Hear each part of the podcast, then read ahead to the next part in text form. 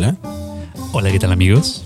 bienvenidos A esto que es el Editando Podcast. en el aire.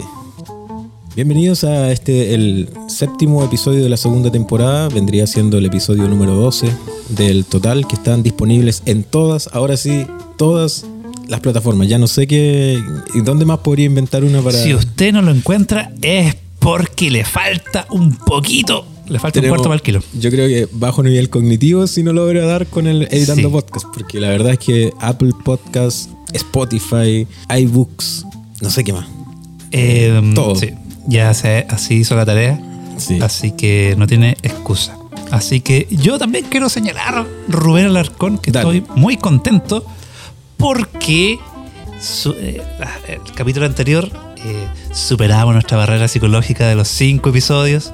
Exacto. Hemos superado la temporada anterior, que era el primer desafío que teníamos que tener en este segundo ciclo. Pronto lo celebraremos como corresponde, como grabamos esto temprano, no podemos mandarnos un patache eh, desaforado. Y, el- y yo les cuento un secreto, ¿no? un secreto a voces, ahora que lo voy a decir en el podcast. Cuéntenos. Yo fui a médico en la semana. ¿Tú qué hiciste la semana, Daniel? Yo de ahí te voy a contar un secreto mío. Bueno, yo esta semana, eh, ayer tuve la oportunidad de ir a una función de prensa de Annabelle 3, esta, esta séptima película del universo de El Conjuro. De la cual tú eres fans, declarado. Soy fan. Esta es la primera película que veo, pero me encanta El Conjuro. Eh, y solo puedo decir que eh, Annabelle 3 es un completo muy regular. Es decir, no te va a decepcionar, pero tampoco lo vas a recordar tras comértelo e ir al baño. Así que muy satisfecho con Annabelle 3. Además que a caballo regalado. Exacto, si ahora lo invitan. Pero eh, lo, lo interesante es que eh, no te trata como un ignorante, o sea, no, no ofende la inteligencia de nadie.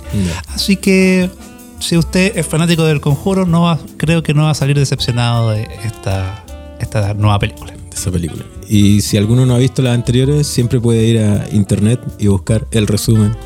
Algún día vamos a hablar de este personaje. Sí, vamos a hablar de, sí, de lo resumo así nomás. Más que- largo y tendido, digamos. que además generó un momento muy gracioso en la previa a este podcast que no vamos a mencionar porque No. deja eh, eh, en vergüenza a nuestro director. Solo vamos a decir que este día ha sido muy accidentado. No, estamos rompiendo aquí todas las barreras naturales a la hora de grabar este, este podcast. Eh, Cuéntanos eso. ¿tu- ahora. ¿Mi secreto? No, estamos mal. Porque tú lo que tú quieres es que nosotros terminemos de grabar y vayamos por una chorrillana, algo. Algo así. Eso es Ya. el anhelo que tiene nuestro amigo y compañero Danilo Quilapán, que lleva semanas luchando por poder concretar este sueño. El problema es que eh, me tuve que hacer un examen médico por temas laborales y me encontraron chapoteando en grasa, compadre. Esa es la verdad. Y le hicieron un, un examen prostático. No, de sangre solamente. Ah, eh, tú sabes que ahora incluso el de la próstata se hace solo con sangre, así que eh, no estoy tan asustado, digamos. Eh, no, pero el problema es que estoy chapoteando en, en grasa. El colesterol lo tengo. Si, te- si el nivel fuera, voy a inventar porque no tengo idea, fuera 90, yo tengo como 140, una cosa así. Ay, caramba. Así que me suspendieron todo lo que sea frito, todo lo que sea eh, con grasa, lactosa. eh, esperemos que el editando podcast no tenga un fin trágico por Un fin motivos abrupto. naturales. Eso, eso por ahora. Mira, eh, contemos lo- los titulares. eh, entre comillas, vamos, hoy día sí nos estamos programando para que esto no pase de media hora en total con todos lo- los espacios, las pausas que nos damos. Así que vamos a tener solo dos temas principales. Y el primero de ellos dice relación con este boom que ha generado últimamente o este renacimiento que ha tenido eh, el actor Keanu Reeves eh, a raíz de múltiples cosas y yo le dije al amigo Mora, amigo Daniel, tú que eres más busquilla y más experto en encontrar todo en internet, ¿por qué no le cuentas a la gente qué pasa? ¿Cuál es la razón de que esto haya vuelto a reflotar y que ya no, digamos, la generación más antigua tenía a Neo de Matrix y ahí Keanu Reeves era el, el boom, pero hoy día tiene un, un renacer. Así que vamos a conversar un poquito de eso.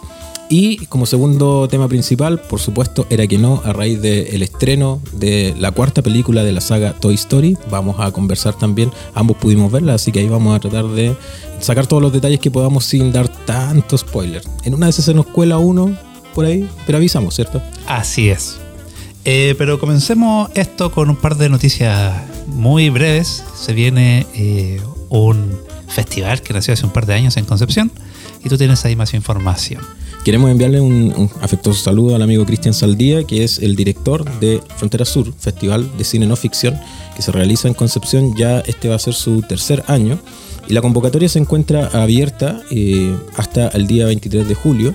eh, para que todos aquellos que quieran participar con cine no ficción, que obviamente incluye el registro documental y otros tipos de cine eh, de tipo experimental o que derechamente no sean cortos de ficción ni películas ficcionadas, que quieran participar y están ahí a la espera de sus trabajos, ya sea directamente a través de la página de Frontera Sur o a través de la plataforma FestHome, que eh, todos los que trabajan con festivales están usando FestHome, es la plataforma más cómoda, digamos, para enviar trabajos de- por internet a lo largo del mundo. Veo en tu rostro De sazón por son por. Lo estaba suponiendo. Me imagino que has tenido experiencia. Eh, sí, mucho cariño a la gente de Fescom. Aunque hay momentos en los que los aborrezco. Pero siempre mucho cariño. Son buenos, son buenos. Pero Le, le ofrezco una disculpa si de repente me escuchan toser. El invierno no me está tratando muy bien. Estamos a- iniciando este invierno, así que es un. Han sido fríos días aquí en, en la zona de Concepción, que ya todos saben. A veces nos trata con sol y a la media hora con lluvia y después granizo, trombas marinas, tornados y todo eso. Así que Frontera Sur está con esta convocatoria abierta y están invitando a todos los realizadores y a aquellos que quieran participar también de su laboratorio.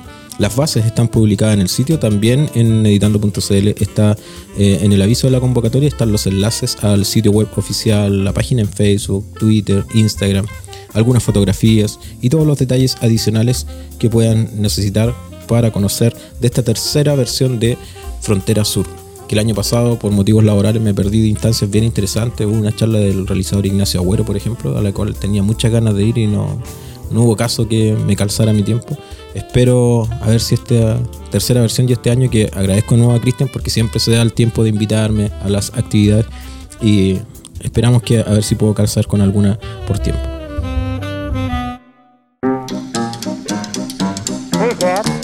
Keanu Reeves, Rubén, Keanu Reeves está en el corazón de todos. Este 2019 se ha convertido en el novio de internet, La la, bomba sexy, bomba sexy, la vedette. el comidillo de todos. he leído tanto de, de- de todo, viejo, que lo quieren meter en Marvel, que quieren que sea parte de Watchmen, que no sé, videojuegos. Tú que eres más, estuviste ahí atento a la E3, estoy seguro que la estuviste viendo y pendiente de los lanzamientos de Nintendo. Seguro tienes más detalles, así que te voy a dar todo el espacio para que en libertad puedas eh, expresarte sobre Keanu Sí, esta, nosotros tenemos ahí en las oficinas de editando conversaciones largas y tendidas respecto a cuáles van a ser los temas. Y Rubén lanza ahí la propuesta de, oye, ¿qué onda con Keanu Reeves? O sea, sé que es bacán, John Wick ahí patea traseros, pero ¿por qué tanto amor? Y así que ahí comenzamos a leer, a, a revisar todas estas cosas. Y el fenómeno es extraño, o sea, pensemos que Keanu Reeves lleva a lo menos 25, 30 años eh, trabajando en la industria cinematográfica hollywoodense y ha tenido altos y bajos, o al menos eh, momentos de peak de popularidad y momentos en los cuales eh, no solemos recordarlo. Pero este boom se ha suscitado en primer lugar por el éxito que ha, ido cosechando año, o sea, película a película, esta franquicia John Wick, que hace unos años hizo que todos volviesen a volcar la atención en este actor, que mm, Keanu Reeves nació en el Líbano y es de hijo ahí de una señora londinense y un norteamericano. A raíz de todo esto, haciendo un poco de contexto de cómo fue la investigación, ahí me puse a revisar todas las redes y el 2003 se publicó un libro sobre Keanu Reeves, una No suerte de biografía que se llama eh, An Extraordinary Adventure, creo recordar bien el título, que cuenta toda su vida hasta ese punto, que ahí ya estaba comenzando o ya a punto de estrenarse las últimas dos películas de Matrix. Y hace todo un repaso, así que ahí lo conseguí, lo leí, en gran parte no, no lo leí completo. Eh, Lo leíste como Piñera. Sí, lo leí como Piñera ahí. Ahí aparecen cosas muy interesantes, como por el hecho, el, como el hecho de que él y su padre ahí han estado muy distanciados. Él se separó a temprana edad de su de su madre. Y además él estuvo eh, sus padres eh, disfrutaron mucho del swinging London, eh, vivían ahí toda la época hippie y estaban ahí entregados a los excesos. El asunto es que su padre no pudo despegarse de ellos y terminó ahí terminando esta relación y de hecho luego con el paso de los años delinquió con eh, la posesión de drogas y cosas así y estuvo detenido, estuvo preso unos cuantos años en Australia. Eh, así que Keanu eh, vivió junto a su madre y su hermana Kim y estuvo moviéndose por muchos lugares. Una de las cosas que siempre llama la atención es su nombre, Keanu. ¿Qué significa? Bueno, ahí lo descubrí, nunca me había preocupado de buscarlo. Y es, esta eh, fría brisa desde la montaña. Es un, nombre ahí. Sácate un nombre. hawaiano, creo recordar. Seguramente. Y le pega demasiado bien a Keanu y esta actitud. le viene, pero muy bien. O sea, ahí podría habérselo cambiado buscando llamarse Juanito o, o Sam. Pero ahí él quiso mantener su, su nombre ahí especial y eh, vemos cómo ha marcado con fuego a toda una generación. Keanu partió muy joven en el cine. Él, de hecho, eh, terminó viviendo en Canadá unos años y ahí con una de las tantas parejas que tuvo su mamá, eh, el director Paul Aaron, él comenzó a, él a mostrarle su interés por el cine, o sea, por la actuación, y lo llevó a 1991 a protagonizar en Canadá Hamlet. Y ahí uno dice, pero ¿cómo este actor que nosotros tenemos tan vinculado al género de acción actúa en, en obras de Shakespeare? Y lo cierto es que él ha tenido muchos roles que han estado inspirados en clásicos de Shakespeare, lo cual habla al menos del interés que él tiene por esforzarse y no quedarse en una zona de confort. El problema es que eh, Keanu ha sido encasillado en una figura. Es algo muy similar a lo que le ocurre a Liam Neeson, este legendario actor irlandés, que lamentablemente la sombra de Taken ha dominado mm. toda su eh, última etapa actoral y nos falta la gente que dice que él solo ha hecho esas películas cuando él en realidad tiene un amplio abanico. Incluso la gente lo recuerda más que, el mismo Star Wars, que uno podría pensar es una saga más, todavía más power. Más, power. y tenemos ahí actuaciones con Steven Spielberg actuando de Schindler o inclusive hace apenas unos cuantos años atrás trabajó con Scorsese en, Silencio, mandándose un papelón eh, monumental. Pero Liam Neeson, todas las películas que hace, bueno, también es cierto que ha, tomado ese testigo de héroe de acción. Eh, pero siempre que sale una película, todos se preguntan, ¿es una nueva Taken? bueno, en muchos casos sí, pero es triste que en ese caso ocurra. En el caso de Keanu también es así, porque él está eh, bajo esa figura. Uno de sus primeros papeles, o sea, la primera película, yo no tengo claro cuál fue la primera película que vi de Keanu. Puede ser. Yo creo que fue Punto de Quiebre, la que yo, la que yo vi, Point Break, con este tipo que hizo Ghost, la sombra de eh, Patrick, Swayze. Patrick Swayze. Eh, y de Catherine Bigelow. Esa creo que fue, que a mí al menos. yo estoy entre esa y una película que es muy mala, que, que es mala, que se llama, pero que quiero mucho, yo la defiendo, se llama Johnny Mnemonic, una película eh, cyberpunk que él protagonizó donde él es como un transportador de información que se la mete en el cerebro, donde puede alojar 80 gigas de información. Es una película que falla por todos lados, pero aquí es cuando uno se dice que no debe volver a ver películas que le gustaron cuando niño. Eh, porque a mí Johnny Mnemonic me gustó mucho cuando niño. Y ¿La viste de nuevo? La vi de nuevo y un día se la mostré a Renata. Y dije, no, esta película es de Keanu Reeves, es, buena. Y ha sido la única película mala que yo le he mostrado a Renata. De hecho, cada vez que vemos una película cuestionable me dice, ¿es otra Johnny Mnemonic? Así que desde entonces Keanu Reeves ha trabajado en clásicos como la ya mencionada Matrix, que este año cumplen 20 años. 20 años. Eh, Drácula de Francis Ford Coppola. Y también otro éxito que tuvo en su carrera temprana que fue Máxima Velocidad, Speed. Donde Era, el otro día vi unos memes y como que escribían abajo jovencitos y decía, es Kenny Reeves. Es como, como que lo habían visto al pasar, pero no, no habían relacionado porque claro, está súper joven y ahora uno lo tiene con con esa barba y con esa pinta de, matón, así. Exacto. Y eh, Keanu ha explorado, siempre al menos ha sido muy inquieto, como la biografía de nuestro director, y ha buscado muchas eh, aristas dentro de su trabajo. Tiene comedias clásicas como de la de Aventuras de Billy Ted, que de hecho van a tener una eh, tercera parte dentro de este o el próximo año. Así que Keanu siempre ha sido muy inquieto. ¿Por qué ha explotado ahora? No me lo puedo explicar. John Wick ha cautivado a todo el mundo. Eso es un hecho. Te, te trajimos porque tú ibas a explicar por qué. Es que, es no me lo puedo explicar porque, pero eh, lo entiendo porque se han mezclado muchísimas cosas. Primero está el éxito de John Wick. Sí. Esta película, pensemos en el estándar norteamericano, se hace con el vuelto del pan. Claro. Aunque esta tercera versión se supone casi duplicó el presupuesto de las anteriores, pero de todas maneras, Pero pensemos, que, sean, no sé, pensemos que la primera película costó 40 millones de Claro. dólares, esta costó 70 y eso es el, un cuarto o la mitad de lo que hacen otras películas en Hollywood. y no sé, Avengers costó 350, Claro. 400 millones. Eh, entonces eso es vuelto del pan. Sí. O sea, en realidad es un poco más que vuelto del pan, hay películas que son más baratas.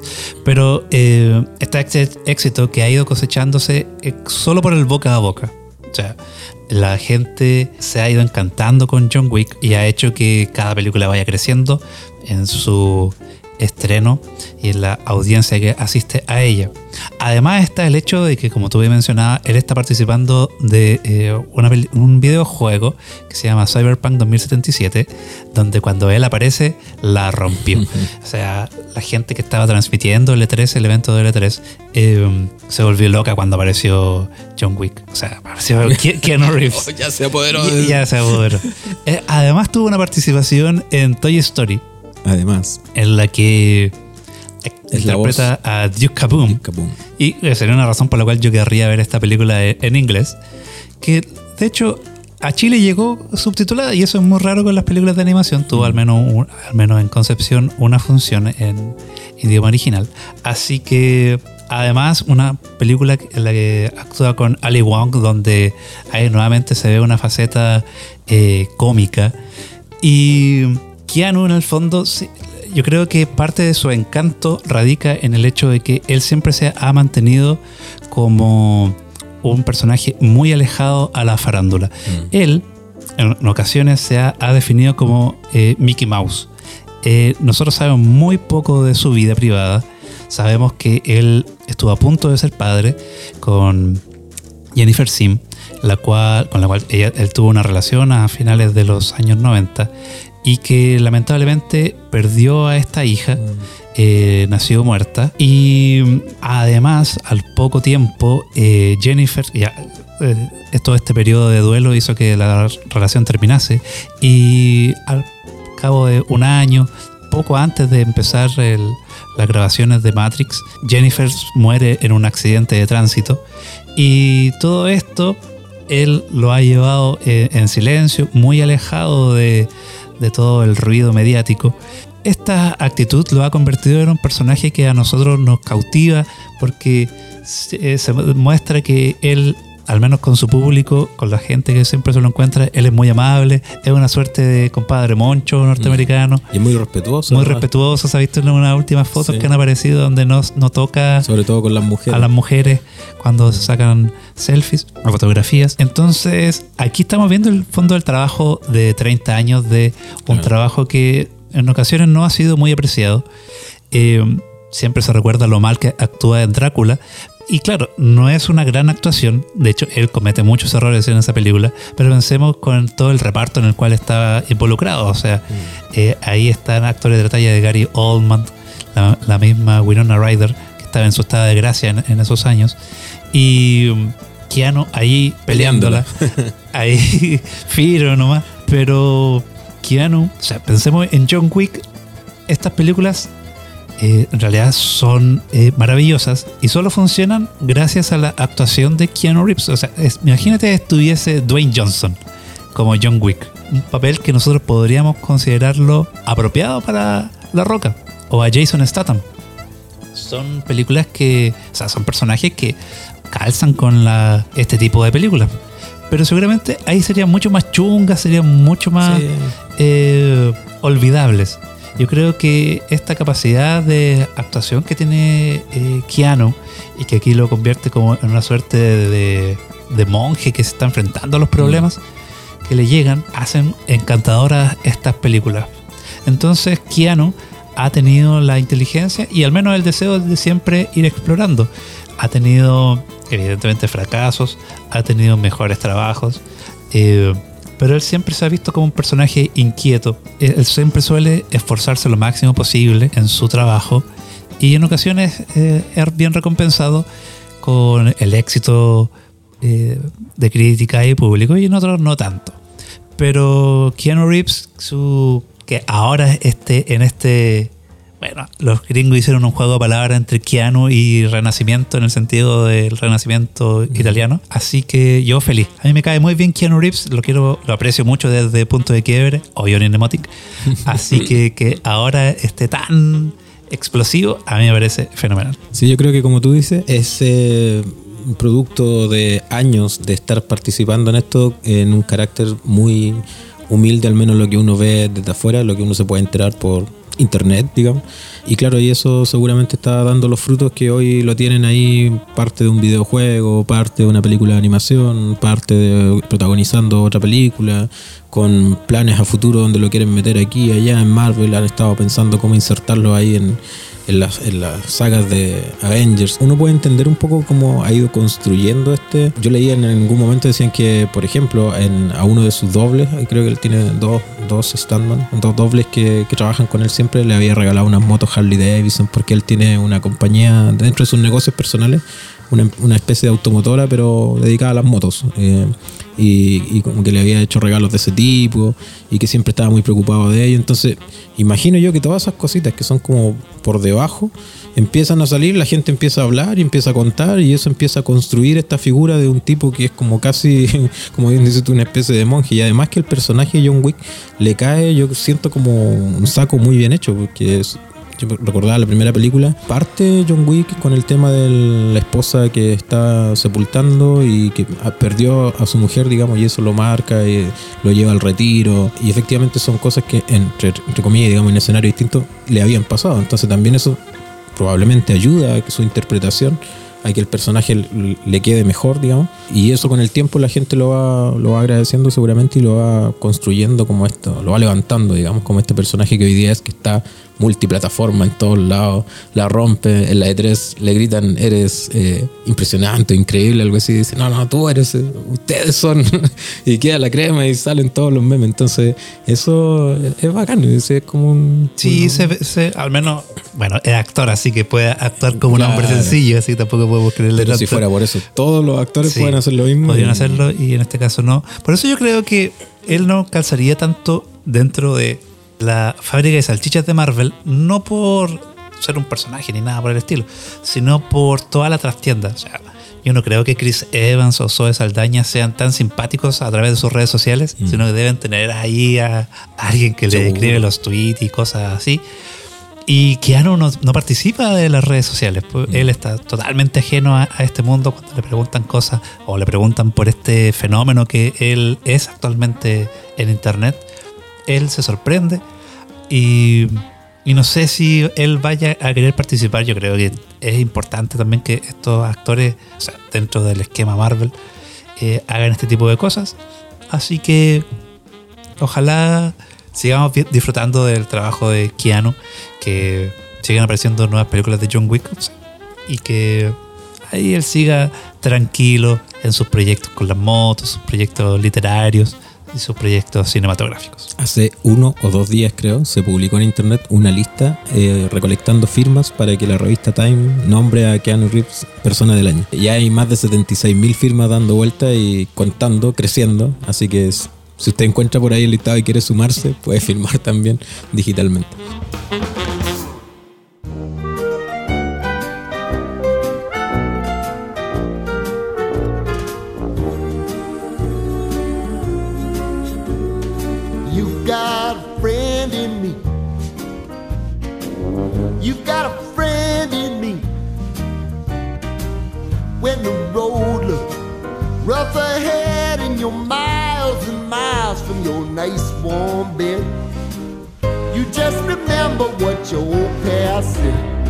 You got a friend in me. Yeah, got a friend in me. Esa música, obviamente, nos lleva a la saga con la que desde hace, ¿cuánto? 25 años ya. Eh, que generaciones de pequeñitos y que ahora están obviamente más adolescentes y jóvenes adultos, se criaron, crecieron, aprendieron el valor de la amistad, el valor de eh, cuidar al otro, eh, de cuidar a tu hermano cuando llega, eh, cuidar a tus juguetes, de que los juguetes podían hablar y que tenían vida propia cuando tú no los estabas mirando. Estamos hablando de Toy Story, la saga que acaba de estrenar este 20 de junio su cuarta película, cuando todos pensábamos que no iba a haber más películas una vez que se terminó Toy Story 3, porque el mismo John Lasseter eh, dijo, prometió, no vamos a hacer una película nueva a menos que la historia eh, así lo amerite, digamos, tengamos una historia tan buena que valga la pena hacer una cuarta película. Al parecer, la historia ahora afloró. Y yo quiero, ya que tú también la viste, Daniel Mora, conocer eh, qué te pareció. ¿Sientes que valía la pena esta cuarta película o concuerdas con algunos que he leído por ahí que mejor se hubieran quedado solo con la parte 3?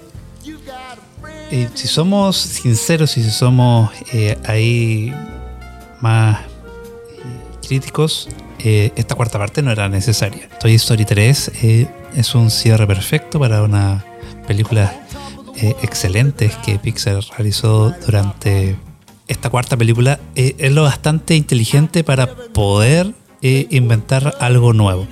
Yo en ocasiones que converso con gente, que converso con Renata, digo que las historias sigan hasta que se aburran si quieren. Yo no tengo problema en que la alarguen mientras las cosas tengan una calidad suficiente. Eh, en este caso es así. Es así. Toy Story 4 eh, parte tras eh, Toy Story 3. Eh, hacen ahí un pequeño recuento muy bonito de todo Sí, lo que fue. Una especie de flashback al inicio. Sí, ahí recapitulando las películas anteriores y ya luego parte la, esta nueva aventura. Y a mí me gustó. Yo estoy satisfecho. eh, como mencionaba con la anterior, eh, Anabel 3 no ofende mi inteligencia. Aquí fueron, fueron ahí, tuvieron la genialidad de poder convertir esta cuarta película en un cierre más a todo lo que habíamos visto que no perjudica en nada a Toy Story 3, siento yo. No arruina su este cierre muy bonito que tiene, porque en el fondo Toy Story 3 de verdad para mí cierra un ciclo, cierra esta historia, creo que podemos hablar sin problema de Toy Story 3 después de nueve años tras su estreno, Sí, sí. en el cual Andy se, se despide de sus personajes y de sus juguetes y se lo entrega a una nueva niña. Y es cierto que ese final puede verse como un final abierto, pero todas las personas inteligentes saben que un final abierto también es un final. Y ¿Podían hacer más películas tras el final de Toy Story 3? Evidentemente. ¿Era necesaria? No. Porque uno entendía que esta historia era eh, la vida de eh, Woody, Buzz, todos estos juguetes y Andy, y el ciclo se cerraba perfectamente en la película anterior. En este caso, vemos esta nueva aventura donde descubrimos que Woody sigue intentando ser este sheriff responsable y muy preocupado por su niño, pero él va ahí descubriendo que las cosas cambian y que él también puede cambiar. Así que a mí me dejó muy feliz esta película. ¿Y a ti, Rubén, qué te pareció? Porque esto es muy raro. Rubén no suele ver las películas a tiempo de su estreno, se demora un tiempo. nada. Pero coincidimos ahora en que Entonces, se, no, dio, se dio, digamos, sí, se dio. entonces no esperen que siempre comentemos No, estrenos ni no, cosas así.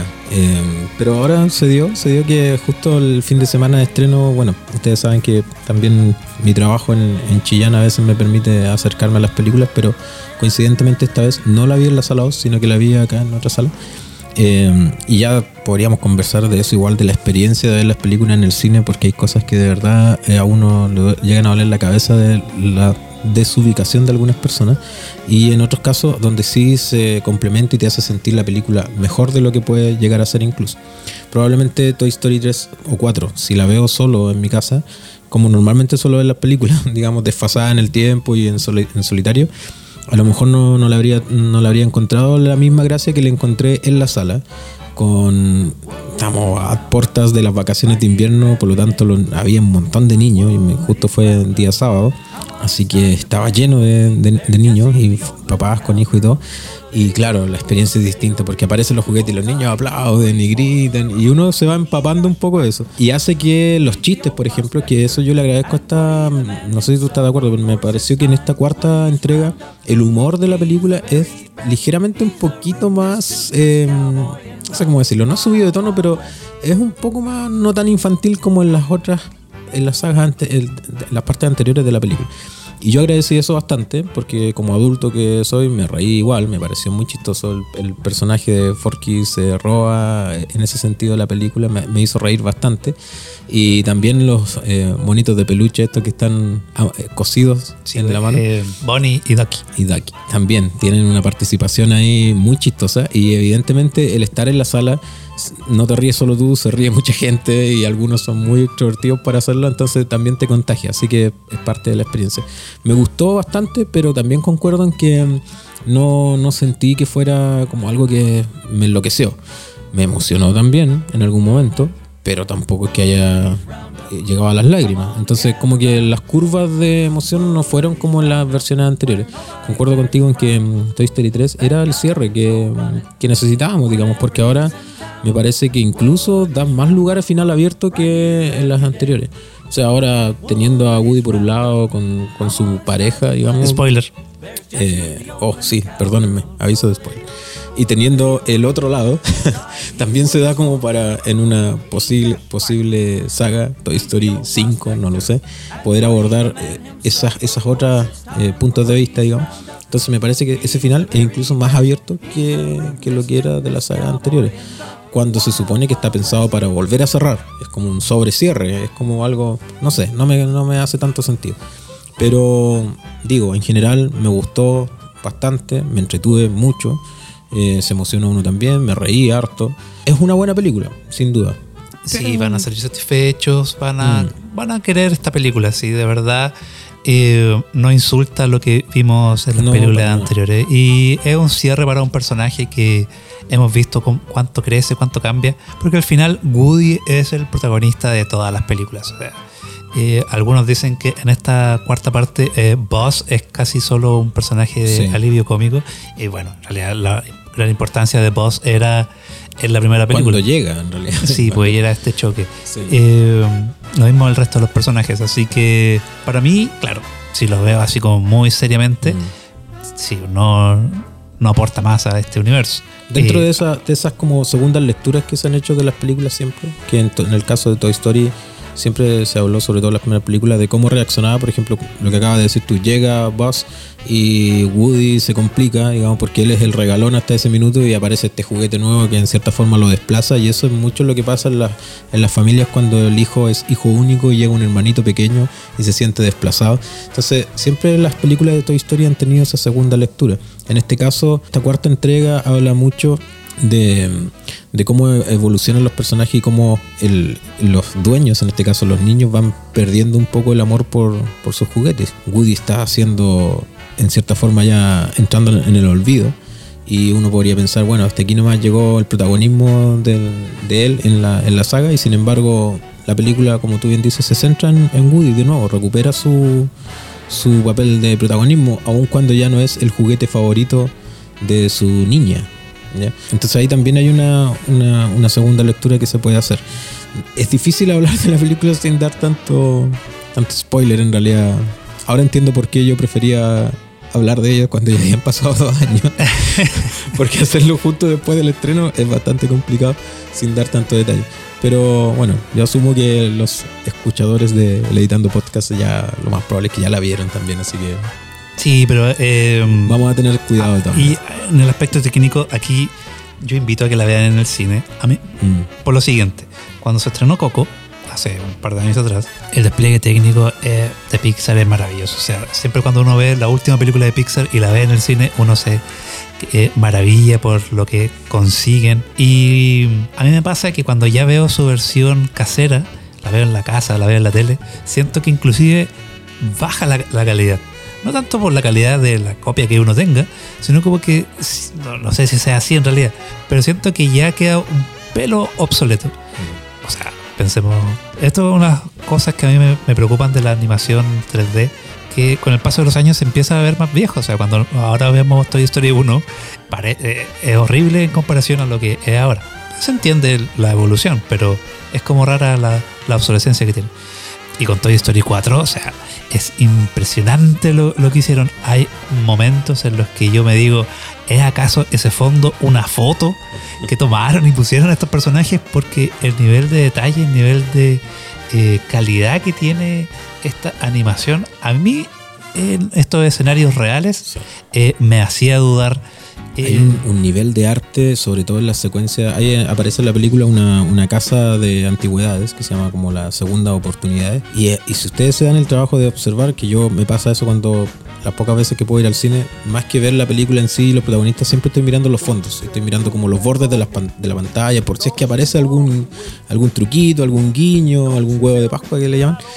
Y si ustedes hacen el trabajo de observar, van a encontrar mucho, mucho detalle eh, de elementos que Pixar fue metiendo ahí. Están unas cosas de Buscando Nemo, está el bastón que usaba el viejito de App, un montón de cosas que están dentro de esa, de esa tienda que se llama Tienda Segundas Oportunidades, creo que es como de antigüedad y de cosas que hay una persona ahí que vende y que donde, donde ocurre parte de la, de la escena. Y ese trabajo de arte me, me llamó tanto la atención que empecé a, a ver si encontraba algo en, en- en internet, digamos, y efectivamente eh, hablan en alguna página, creo que en la trivia de IMDB lo encontré. em, sobre cómo fue que tuvieron que trabajar para generar eso y los tipos de Pixar dicen que tuvieron que echar mano a todos los elementos que tienen en bodega que para ellos ellos ven esa tienda las segundas oportunidades como si fuera el propio Pixar de hecho en la calle tiene la dirección la dirección de la calle y es el número 1200 que es el mismo número que ocupa Pixar en, en Estados Unidos en la calle donde ellos están es el número 1200 entonces ellos lo ven como si fuera Pixar esa, esa tienda de la segunda Sí. oportunidad Bueno, ahí está este pequeño easter egg que, que abre una puerta ahí de un club secreto que tienen Sí. en el local. Es Teen Toy, que es de los primeros cortos de Pixar, ahí a finales de los 80. Así que es como un pinball así de- sí, eh, una máquina La máquina es un pinball y ahí está Teen Toy, que es un muñequito de lata, de hojalata, que es como de primero o segundo cortometraje que eh, se- ahí se nota, se una diferencia. Sí, hay harto, como tú dices, huevito de Pascua ahí, eh, cosas ocultas que siempre nos dicen que Pixar hace mucho eso, de meter so- todas sus películas en una especie de universo cinematográfico. Una tontera. Bueno, eh, si se dan el trabajo de observar tanta cosa, uno llega hasta pensar que puede ser verdad, porque hay un montón de elementos que están ahí que han ido saliendo de otras películas. Hasta en Los Increíbles, creo que el mismo Duke Sí, ahora decían eh, que Duke el- Cabón aparece en, en la Lo cunita Increíble- ahí. en Los Increíbles 2. Sí, y por ejemplo, el Forky, la cucharita, eh, hay una secuencia de Wally, ¿la viste? Que, mm, que está parte de la película donde Wally está guardando cositas que encontró en su recorrido y, y toma esta cuchara tenedor y la va a clasificar y tiene un vasito con tenedores y tiene otro vasito con cucharas. Entonces lo toma y lo va a guardar y no sabe dónde dejarlo porque no, no es ningún lado, entonces al final lo pone al medio, así como atravesado. Entonces ahora internet te dice, no, eh, Pixar tenía ese, rescató ese personaje de Wally, ven, está todo conectado. y. Estos tipos son tan geniales que en una de esas sí lo hicieron a propósito, pero eh, hay de todo, hay, hay harto. Y a mí lo personal me llamó mucho la atención el trabajo de arte en esa tienda, porque se ven proyectores de cine, pequeños juguetes. Hay un personaje que es de una muñeca que mm, en la película se llama algo así como Gabi Gabi. Gaby Gaby. Gaby Gaby, sí. Y eso estuve. También me llamó la atención porque yo, como soy más viejo, de los dos, yo soy el viejo acá. Y efectivamente, yo juguetes de ese tipo sí alcancé a ver, no que fueran míos, sino que de mi hermano o de otros amigos míos más adultos que tenían juguetes similares. Entonces me- también me puse a buscar. Y claro, en Estados Unidos una, muñeca de ese tipo que era muy similar a Gaby Gaby, pero se llamaba así como Chatty Chatty, algo así. Era un nombre, si la googlean ahí van a encontrar y se van a dar cuenta que es, es muy similar. Y efectivamente también tenía una cajita de voz y decía un par de frases. Ahí hay otro rollo a propósito de la caja de voz con Woody. Se estaba hablando estos días porque ellos conversan en una secuencia y le dice, oye, tú, mi caja de voz está mala porque es de los años 50 y tú de qué fecha eres fabricado. Y Woody le dice, sí, más o menos, los 50, los 60. Y uno saca la cuenta y dice, a ver, a ver, pero si Andy lo tenía más o menos en los 90, entonces, ¿qué hizo Woody antes de eso? ¿Qué fue la vida de Woody? Y ahí empiezan las especulaciones y dice, bueno, ya tiene que haber sido del papá de Woody, lo tenía en su casa, a lo mejor era una herencia. Eh, y, y empezó toda una, una investigación paranoica del pasado de, de Woody. El amigo de lo, te lo resumo así nomás, también lo tiene en un video. Dice que Woody llega a una parte y ven tal tocadisco cuando le presentan a sus compañeros de la saga televisiva En Toy Story 2. en Toy Story 2 y él, él reconoce el tocadisco y dice, oh, un tocadiscos. Y dice, bueno, de alguna parte este pibe tiene que saber eh, que existían los tocadiscos. O sea, evidentemente él no tiene la edad que todos sabemos que tiene. Así que hay harta cuestión ahí entretenida para investigar. Pero, en fin, dándole un cierre, digamos, eh, Toy Story funciona funciona súper bien, como funcionan todas las películas de Toy Story. El tema es que no sabemos si la podemos decir como que es del nivel de las películas anteriores. Da la impresión que si hubiese quedado en la 3, habríamos sido felices igual y no era tan necesario sacar una cuarta parte. Pero si usted todavía no la ve y quiere ir, vaya idealmente en, cine porque se disfruta, como dice Daniel, mucho más al ser la pantalla más grande, tiene espacio para mirar, observar mejor los detalles y el sonido también ayuda bastante. Las canciones son igual de buenas, tiene harto chiste. Me hizo mucho reír Forky con eso, hay una secuencia donde están buscando a, la compañera de Woody y dice bo, bo, bo, bo, bo. Caleta con eso. En fin, hay harto, harto entretenido, así que vaya con confianza. Vayan, vean la película, sí, vale la pena. Y cualquier cosa, comentario, lo puede dejar ahí en las redes sociales, en, la en las notas del episodio, en editando.cl, a través de Instagram, Facebook, donde quiera que nos encuentre. Estamos en todas las plataformas. Así que no se quejen porque no nos pueden encontrar. Ahora nos van a encontrar en todos lados, viejo, en todos lados.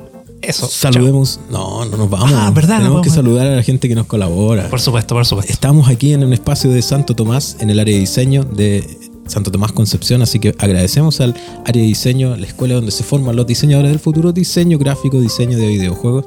Puedes venir y estudiar y ganarte la vida después eh, haciendo gráficas muy lindas. Sí, entréguenlo en las fechas que corresponden, por favor. Sí, los trabajos. y, y queremos saludar igual a la gente de la Sala Voz en Chillán. El, el episodio pasado, Sixto dijo que él no hacía longanizas. Así que te quería decir que la gente está llegando a pedir longanizas y no tienen longanizas. Por mucho que sea Caray. de Chillán. Así que sepan que es sala de cine. Ahora es mantiene- sala de cine, ya. Pero mantiene el restaurante. Yo dije, ahí no va a haber más restaurante. Y también me corrigió, si tenemos restaurante, me dice. Ah, se mantiene el restaurante. Lo que no se, lo que no hay es eh, la fábrica de longaniza, de salchicha. No, ahí están haciendo reformulaciones, están en, en reparaciones, digamos, en remodelación. Pero sigue funcionando igual que siempre, con todos los estrenos. Ahí puede ver Toy Story muy Sí, yo- cómodamente. yo estoy muy contento porque ahí tienen, tuvieron Rocketman. También. Así que cualquier persona que tenga Rocketman para mí se gana todo mi respeto. Así que puede llegar a Libertad 723, a una cuadra de la plaza. En Chillán está la sala OS, la sala de cine más acogedora de Chillán. Y la semana pasada, a raíz de lo mismo, nos invitaron a grabar un episodio allá. Yo voy encantadísimo porque además en Chillán hay una tienda, un localcito, un restaurante que tiene una pechuga a lo pobre que a mí me fascina. Así que, que fue el sueldo que yo tuve muchos años cuando trabajé Que no en la vamos a nombrar porque ahora no, nos No, auspicia, no nos auspicia, pero podría ser. a mí me, me Sí, encantaba. eso. Sixto, ¿qué opinas de grabar un episodio en OS? Y tal vez podríamos hacer participar al amigo Cristian de allá, que también es seco en apreciación cinematográfica, para que nos converse de las películas del momento, lo que están pasando en la sala. Sería una buena idea. Sí, sí. Llevar sí. nuestra, toda nuestra tecnología, nuestras Tecnología cajas de de, de equipos a Chillán para grabar un episodio de Leidando Podcast ahí con los amigos de los. Lo vamos a, a conversar. Sí. Y Monono Studio. Monono Studio que ahí está preparando las cositas. Si usted necesita un regalo hecho a mano, hecho con amor, Monono Studio es el lugar que usted debe visitar. Puede encontrarlo en Instagram y Facebook como Monono Studio. Regalos que te pueden salvar en cualquier época del año, para cualquier emergencia, un amigurumi o otra cosita hecha con mucho cariño, completamente a mano. Así es. Vamos a cerrar entonces este episodio del Editando Podcast, que es ya nuestro séptimo episodio de la segunda temporada. Rompimos la barrera psicológica de los cinco, nos sentimos felices. Estamos esperando sus aportes, críticas, colaboraciones, lo que quieran enviarnos. Idealmente que sea bueno. Pueden dejarlo en las redes sociales, a través de Instagram, a través de Facebook, escuchar directamente en Spotify, en las plataformas de podcast preferidas, Apple Podcast, Overcast, la que se le ocurra, Google Podcast. Nos encuentra en todos lados. Hoy día estamos en todos lados. Así que esperamos sus comentarios, sus aportes. Amigo Mora, si usted quiere agregar algo antes de terminar. No, eso. Chao. Chao.